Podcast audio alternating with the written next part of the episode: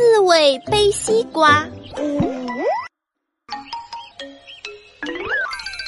小刺猬用手捡了一个红果，妈妈提醒他不许用手捡，要把红果扔掉，并告诉他，刺猬是用刺背果子的。随后，小刺猬看见一棵红果树，要求妈妈给他刺两个红果吃。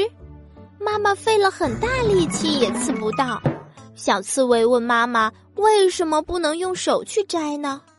妈妈说：“我妈妈是这样教的，我妈妈的妈妈也是这样教的。”可是小刺猬没有听她的话，偷偷的溜到树下，用手摘了一个大红果。在啄木鸟的提醒下，小刺猬和妈妈一起找到了一个大西瓜。妈妈蛮有把握的要把西瓜背回家，她艰难的背起了西瓜，不料西瓜太重，把它压倒在西瓜里面出不来了。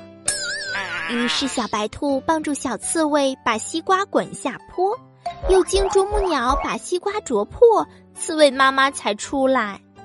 刺猬妈妈怪西瓜大，害苦了它，决定不要这西瓜了。可是小刺猬和小兔子推着西瓜，边往前滚边喊：“刺猬妈妈回家吃西瓜。”刺猬妈妈见此情景，感动地说：“哎呀，这办法我妈妈可没教过。”她高兴地和大家一起把西瓜推回了家。